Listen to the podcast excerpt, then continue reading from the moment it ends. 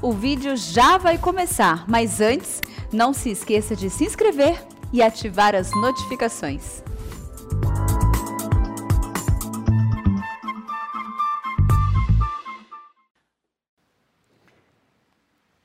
Nós vamos abrir, irmãos queridos, a palavra de Deus no livro de Apocalipse, capítulo 21, versos de 1 a 8.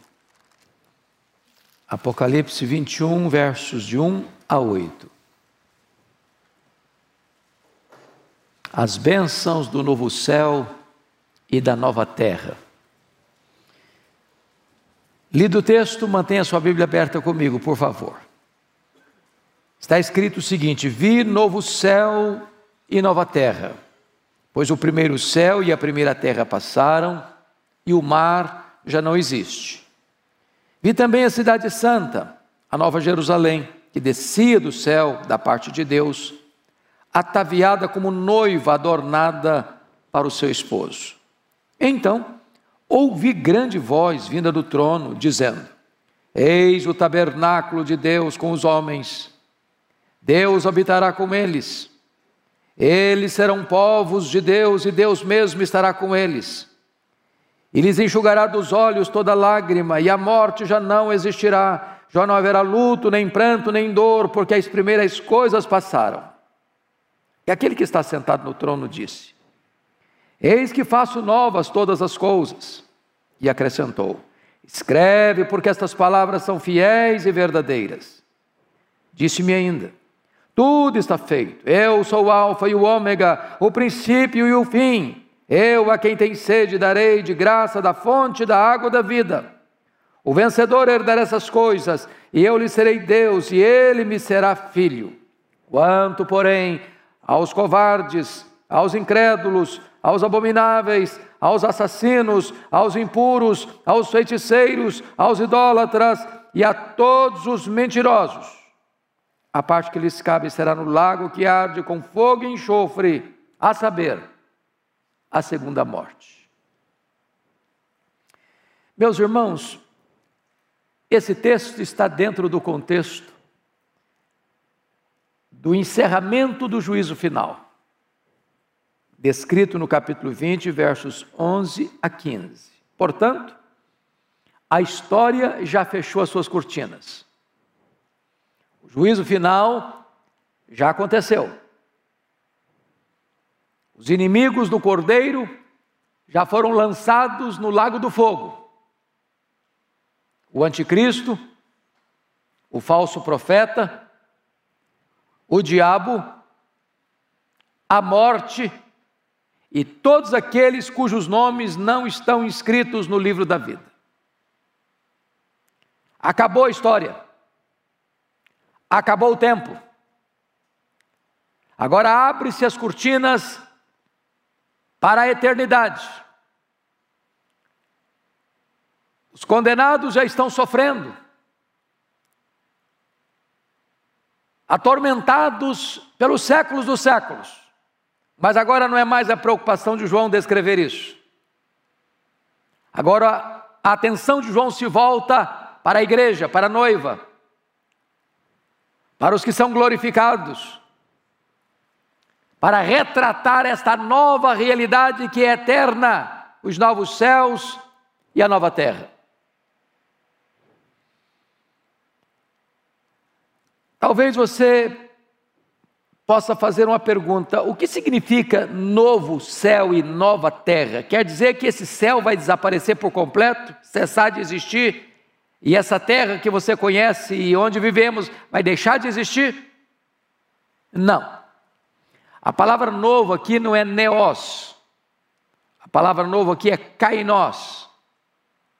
Não é um novo no sentido de que não existia antes e começa a existir agora. Então o que Deus vai fazer é restaurar, é purificar.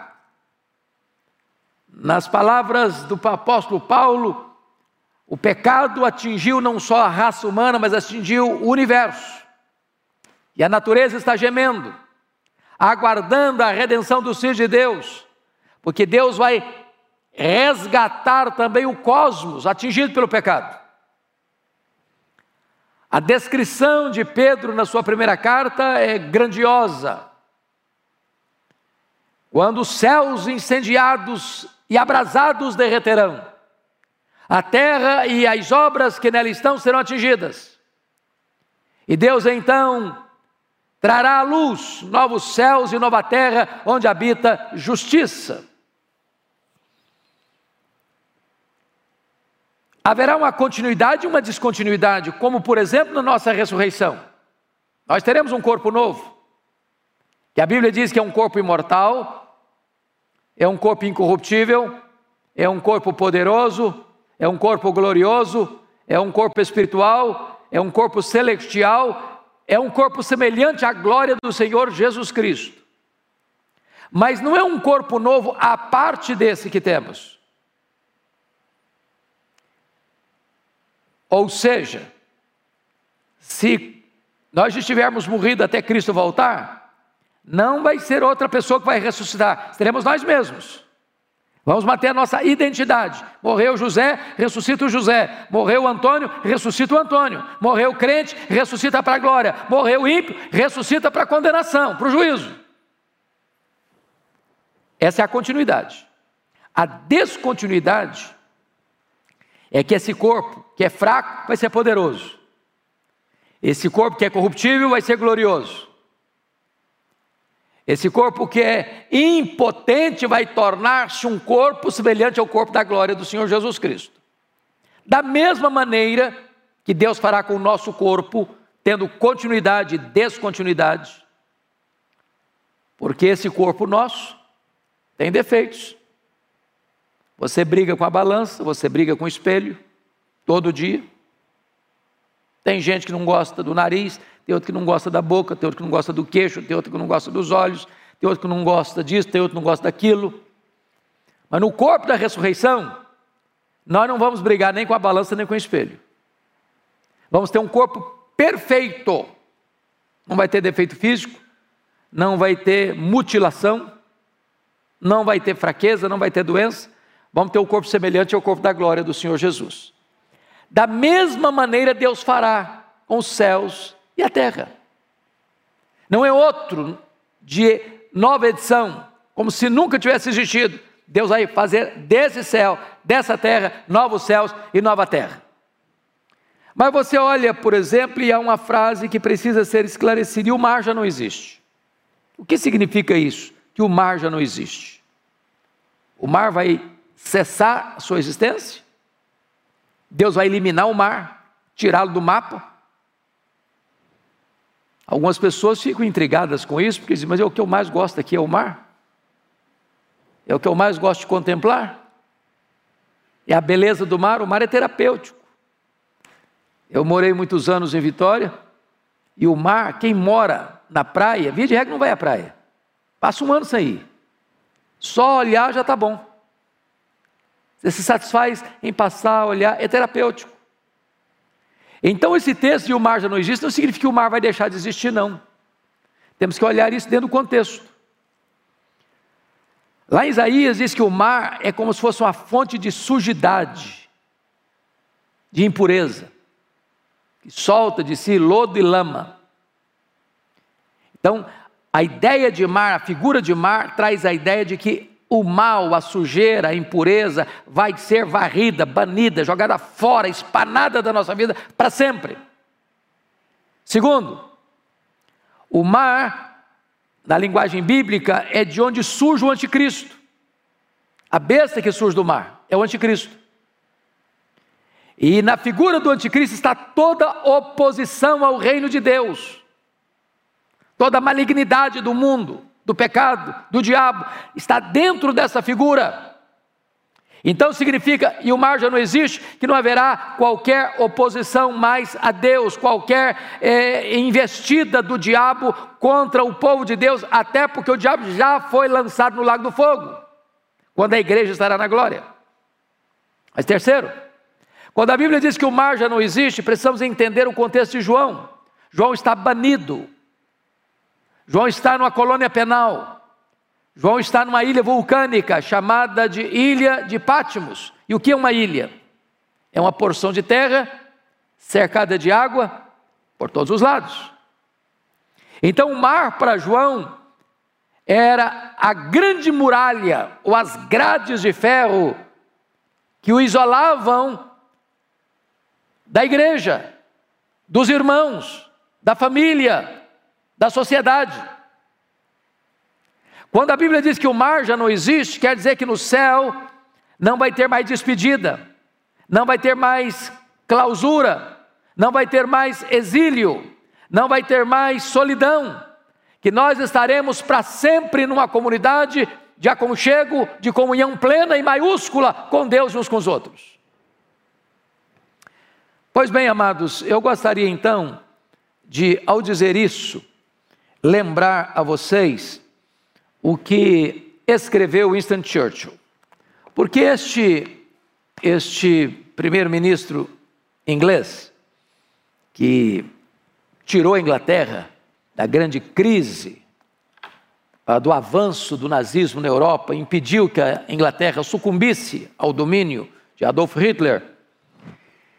Embora não fosse um homem cristão, no sentido pleno da palavra, ele disse uma frase que me marcou muito. Ele disse o seguinte: aspas, a decadência moral da Inglaterra deve-se ao fato dos pregadores terem deixado de pregar na nossa geração sobre o céu e sobre o inferno. Você tem escutado muitos sermões hoje sobre o céu? Tem escutado muitos sermões sobre o inferno? pessoas não querem saber disso. Elas estão tão apegadas à terra e elas estão tão enraizadas na terra que elas não querem nem ter sabor do céu e nem terem medo do inferno.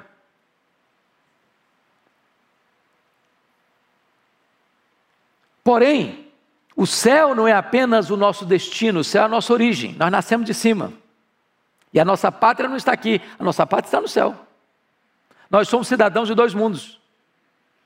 E mais, quem mais pensou no céu foi quem mais agiu eficazmente na terra. E eu gostaria de mostrar isso. Primeiro, quando você pensa no céu, isso mexe com a sua vida financeira. Mexe.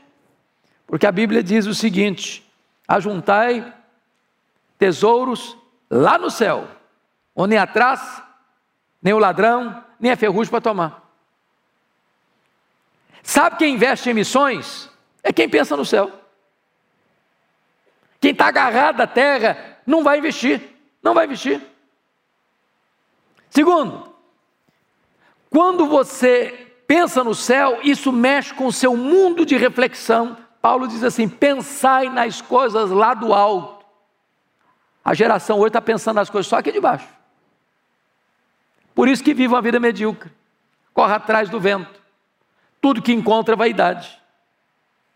Terceiro, pensar no céu nos move a uma vida de santidade.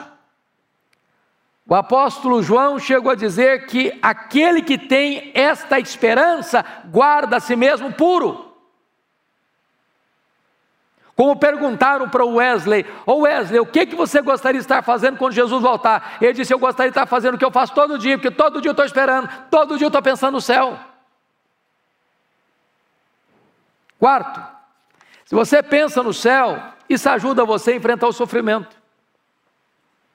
Por que, que as pessoas se desesperam? Por que, que as pessoas blasfemam? Por que, que as pessoas se insurgem contra Deus como a mulher de Ló? Porque a dimensão é só para baixo, só para aqui, só para agora. Paulo diz: a, a, nossa leve e momentânea tribulação produzirá para nós eterno peso de glória acima de toda comparação, e o sofrimento do tempo presente não é para comparar com as glórias por vir a serem reveladas em nós. Na verdade, pensar no céu nos livra do medo da morte.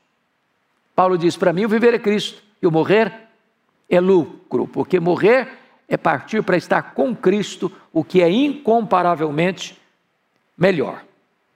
Bom, então, amados irmãos, é, é muito importante a igreja pensar no que é o céu. O que é o céu para você? Primeiro, o céu é o nosso lar. Você pensou nisso? Seu pai está lá? Seu irmão primogênito está lá? E a família de Deus estará lá, plena e completa. De Abel, foi o primeiro homem a partir deste mundo, até o último homem que estiver na terra quando Jesus voltar. Segundo, o céu é o paraíso. Essa palavra paraíso, na língua grega, ela traz a ideia de um jardim murado. Você lembra que Deus criou o homem e a mulher e colocou ambos num jardim, jardim do Éden. Esse jardim foi perdido. E a cena que você vai encontrar em Apocalipse 21 depois é da recuperação do jardim. Esse é o paraíso. É o jardim de Deus. É claro que é uma linguagem simbólica. Mas na verdade, meus irmãos, o céu é tão sublime, mas tão sublime, que quando Paulo teve aquele êxtase e foi arrebatado até o terceiro céu, ele disse que ouviu, ele nem ousou descrever o que viu. Porque o que você vê é mais gráfico, é mais, é mais, é mais sensível para nossos sentidos do que ouvir. Mas o que ele disse é que ele ouviu palavras inefáveis, indizíveis, indescritíveis, que nem é lícito a homem referir. O que é o céu? O céu para nós é a nossa pátria. Nós somos brasileiros, mas nós somos cidadãos do céu, está lá em Filipenses 3,20. A nossa pátria está no céu, você tem dupla cidadania uma terrena, outra celestial. A daqui é passageira. Aqui você é peregrino, aqui você é forasteiro. Aqui você não tem casa permanente. Aqui sua riqueza não é permanente. Você não trouxe nada, não vai levar nada. Mas a sua herança está lá. E ela é imarcessível, ela é gloriosa, ela é eterna. Então, meus amados irmãos, eh, eu gostaria que agora nós pudéssemos é, compreender o que é que esse texto está nos ensinando. E eu gostaria então que você pudesse olhar comigo ah, o que é que não vai ter lá no céu. Então veja comigo aí ah, no versículo 4. Eles enxugará dos olhos toda lágrima, e a morte já não existirá já não haverá nem luto, nem pranto, nem dor, porque as primeiras coisas passaram. Aí você percebe que ele usa expressões semelhantes, sinônimas, lágrimas e pranto. Depois ele usa a palavra morte e a palavra luto. Depois ele vai usar a palavra dor. Então vamos pegar a ideia: dor que produz lágrima e pranto, e morte que produz luto. Se você parar para perceber, João está fazendo aqui um resumão das fontes do sofrimento da vida. Você sente dor, você chora, você tem pranto, você enfrenta a morte, ou sua, ou de alguém que você ama, e enfrenta o luto. São essas marcas que nos fazem sofrer. O que João está querendo dizer com isso é que lá no céu acabou sofrimento, acabou gemido, acabou desespero, acabou angústia, acabou culpa, acabou, não tem mais. Porque aqui não tem como você se livrar do sofrimento, não. Não tem. O problema do ser humano não é só social, não é só econômico, não.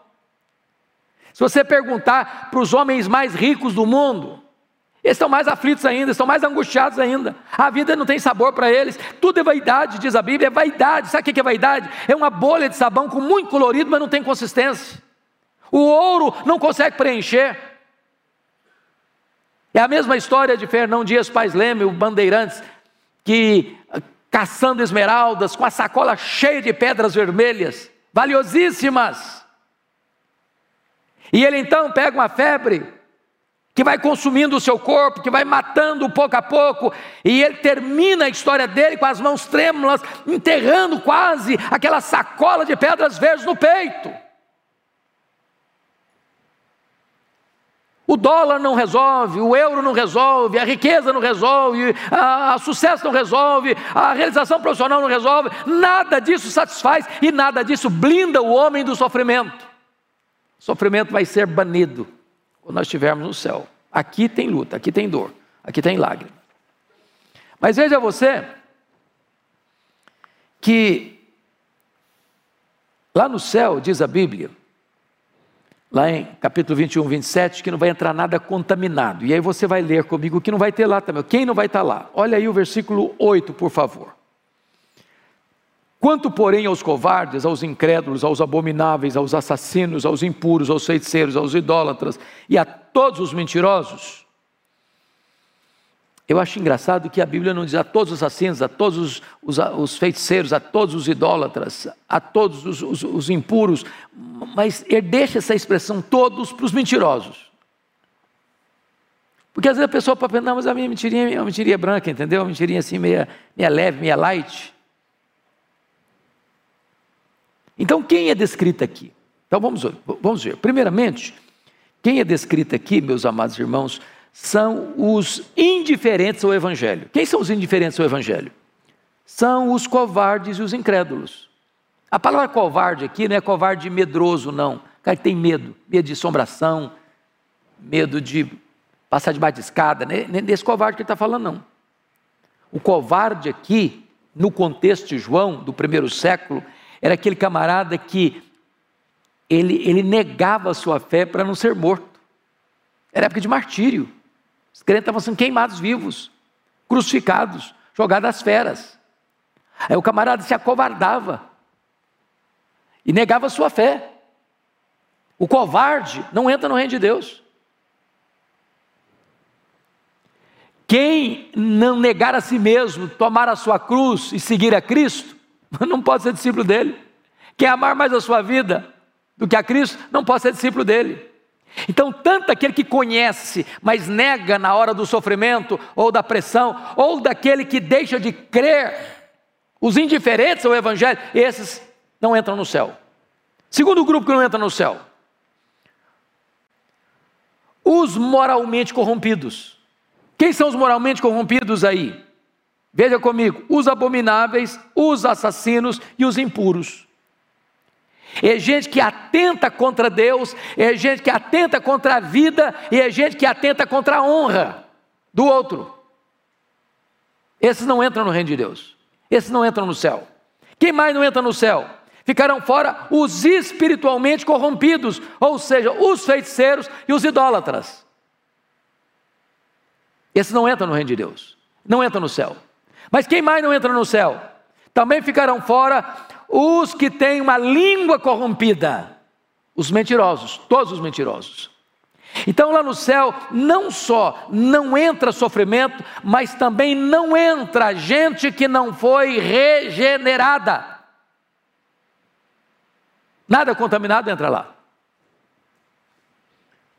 Agora, então vamos entender um pouco mais o que é o céu se já vimos o que não vai ter lá e quem não vai ter lá, nós temos que fazer outra pergunta. Quem estará lá então? Então, por favor, dê uma olhadinha comigo no verso 2. Ele está falando da linguagem de viu. Ele viu o novo céu e a nova terra e agora vai ver outra coisa. Vi também a cidade santa, a nova Jerusalém, que descia do céu, da parte de Deus, ataviada como noiva, adornada para o seu esposo. Vamos entender que as duas linguagens, elas se conjugam, elas elas se completam, é uma coisa só. Tanto a cidade, a Nova Jerusalém, como a noiva, está falando da mesma coisa, da igreja. Então a igreja, ora é uma cidade, ora ela é uma noiva. Está claro isso para vocês? A Nova Jerusalém, a cidade santa, e a noiva do cordeiro é uma coisa só. Agora vejam vocês que quando Jesus voltar, com grande majestade e glória, quem vem com ele? Qual o séquito que o acompanhará? Anjos e os remidos. Que remidos? Desde Abel. Quando um crente morre, a alma dele vai para o céu. Está reinando com Cristo, não está dormindo, não foi aniquilada, não está no purgatório, não está buscando reencarnação, não está inconsciente. Quando um crente morre, a alma dele, o espírito dele é aperfeiçoado e entra na glória e passa a reinar com Cristo. Essas almas glorificadas, aguardando a ressurreição, descem com ele. É essa figura que está vindo. A nova Jerusalém descendo. A noiva adornada pelo seu esposo descendo. Então, notem vocês, algo maravilhoso aqui. Que essa noiva, conforme o versículo 2, ela foi adornada, adornada, ataviada para o seu esposo. Nós recebemos essas vestes brancas, que é a própria justiça de Cristo imputada a nós. Mas, amados irmãos, João vai mostrar ainda que o céu é maravilhoso, porque é, ele trata da completa e perene, perene comunhão com Deus. Olha o versículo 3. Então ouvi, note que muda o verbo, ele estava vendo até agora, viu, viu, agora não ouviu, agora ele ouviu. Então ouvi grande voz vindo do trono dizendo: Eis o tabernáculo de Deus com os homens Deus habitará com eles, eles serão povos de Deus e Deus mesmo estará com eles. Então, nota uma coisa aqui: Deus estabelece o seu tabernáculo, e esse tabernáculo agora não é um espaço físico, o próprio cosmos é o tabernáculo de Deus, porque você viu novo céu e nova terra, não tem mais agora a distinção entre céu e terra, tudo isso vai se tornar habitat do povo de Deus glorificado. Isso é sublime. Você vai habitar os novos céus e a nova terra. Deus vai estar para sempre com o seu povo.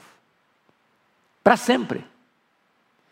E aqui é algo que eu fico imaginando que é glorioso. Pensa comigo o seguinte: quanto tempo um anjo gasta para vir do céu à terra?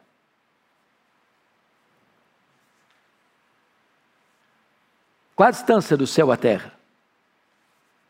Os estudiosos dizem que o nosso universo tem mais de 93 bilhões de anos-luz de diâmetro. Onde fica o terceiro céu? O trono de Deus, onde os anjos assistem. Um estalar de dedos. Quando Pedro pegou aquela espada lá no Getsemane, Jesus, olha, Pedro, pode guardar essa espada. Se eu precisasse desse tipo de ajuda, eu rogaria. O Pai me mandaria mais de 12 legiões de anjos, 72 mil anjos. Com que velocidade eles viriam? Está lá de dedos? Só para levantar essa questão na, na, na sua cabeça. Jesus voltou para o céu, fisicamente, com um corpo de glória, como você e eu teremos, quando Jesus voltar. Eu pergunto a vocês: com que velocidade Jesus voltou para o céu? Se ele tivesse voltado na velocidade da luz, 300 mil quilômetros por segundo, depois de dois mil anos, ele estaria logo ali na esquina ainda. O que, que eu quero levar vocês a pensar comigo?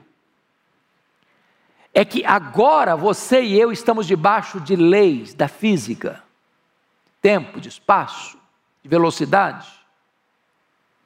Mas no corpo de glória, nós teremos um corpo semelhante ao corpo da glória do Senhor Jesus, que não estará mais sujeito às mesmas leis. É por isso que Jesus entrava numa casa com a porta fechada. É por isso que Jesus saía de Jerusalém aparecia lá na Galiléia, mais de 100 quilômetros, sem percorrer o trecho.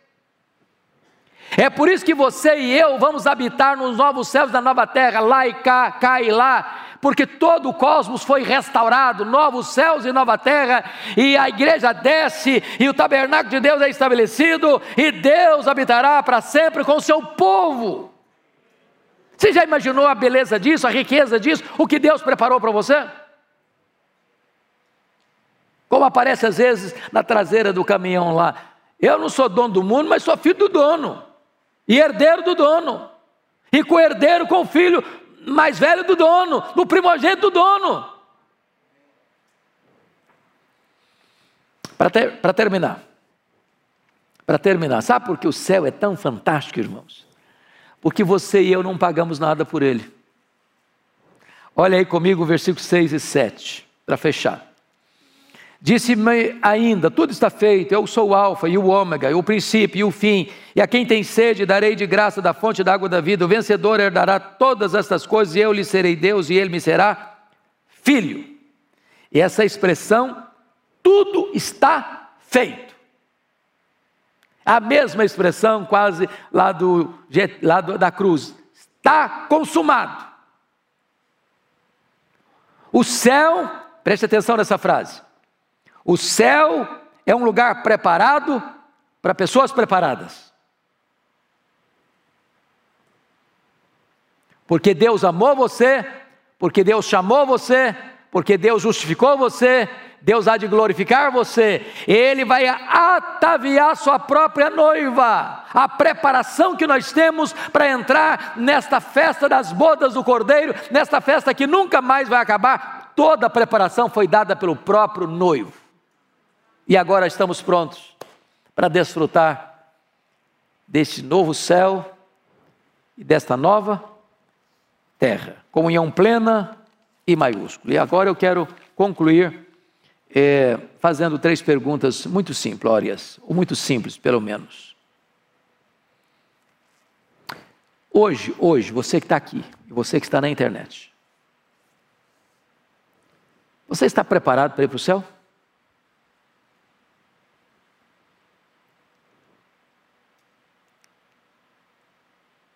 Você já está com vestes próprias para ir para o céu? Vestes brancas, vestes alvas, lavadas no sangue do Cordeiro?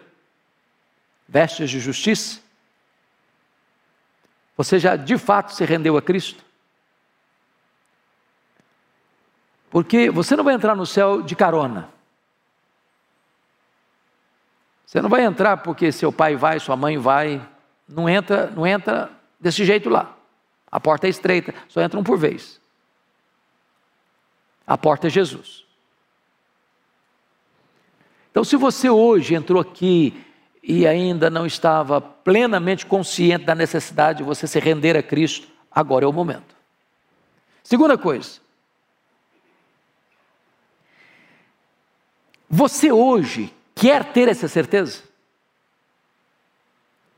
Porque o texto está dizendo para nós algo maravilhoso. Veja você, no verso 6: Eu a quem tem sede darei de graça da fonte da água da vida. Isso é um apelo que o próprio Deus está fazendo para você. Se você quiser, é hoje e é de graça.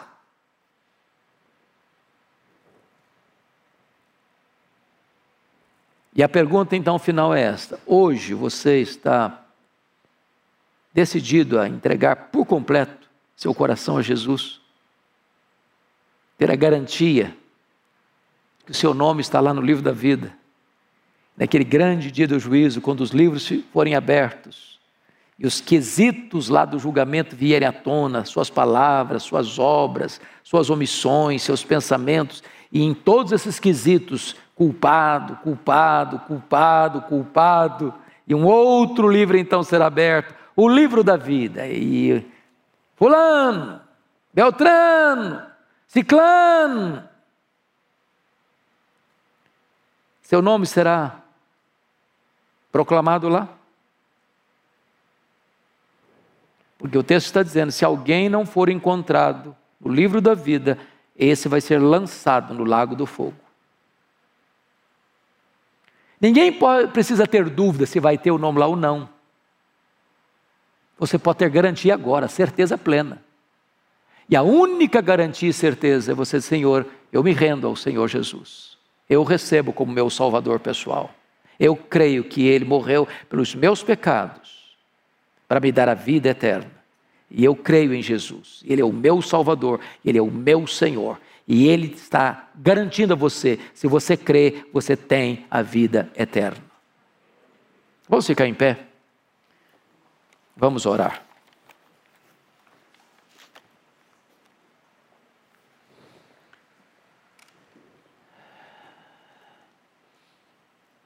Amado Deus, nós te agradecemos, porque a tua palavra esboça diante dos nossos olhos a riqueza, a beleza, insondável, incomparável, indescritível do céu. E o céu não é uma, uma utopia, não é uma ilusão, não é uma fantasia, é uma realidade, é um lugar, é um estado de felicidade plena. Aqui os nossos dias são tão rápidos. O percurso entre o berço e a sepultura é tão rápido. Aqui tem lágrima, aqui tem dor, aqui tem luto, aqui tem morte. Mas nós caminhamos para nossa pátria permanente, onde não há, tu enxugarás dos nossos olhos toda lágrima. Não haverá pranto, nem dor, nem luto, porque as primeiras coisas já terão passado. Glória ao teu nome, porque o céu é um lugar preparado para pessoas que foram preparadas por tua graça. E aqui estamos nós, Deus, gratos a Ti, porque temos o céu, não só como nosso destino, mas como a nossa origem, porque nascemos de cima. Então, Deus, tira os nossos olhos das tensões, das angústias, das preocupações desta vida, para pensarmos nas coisas lá do alto, para buscarmos as coisas lá do alto, para juntarmos tesouros lá no alto, para vivermos com o nosso coração lá no alto, para sermos eficazes enquanto vivemos aqui na terra. Abençoa a tua igreja, fortalece a tua igreja, anima a tua igreja, consola a tua igreja. E se nesta noite alguém, meu Deus, ainda não tinha oh, tomado esta grande decisão, que seja esta noite da salvação, a noite em que os céus celebrem a festa ah, do pecador que se arrependerá e se renderá aos pés do Salvador. Louvado seja o teu nome, em nome de Jesus. Amém.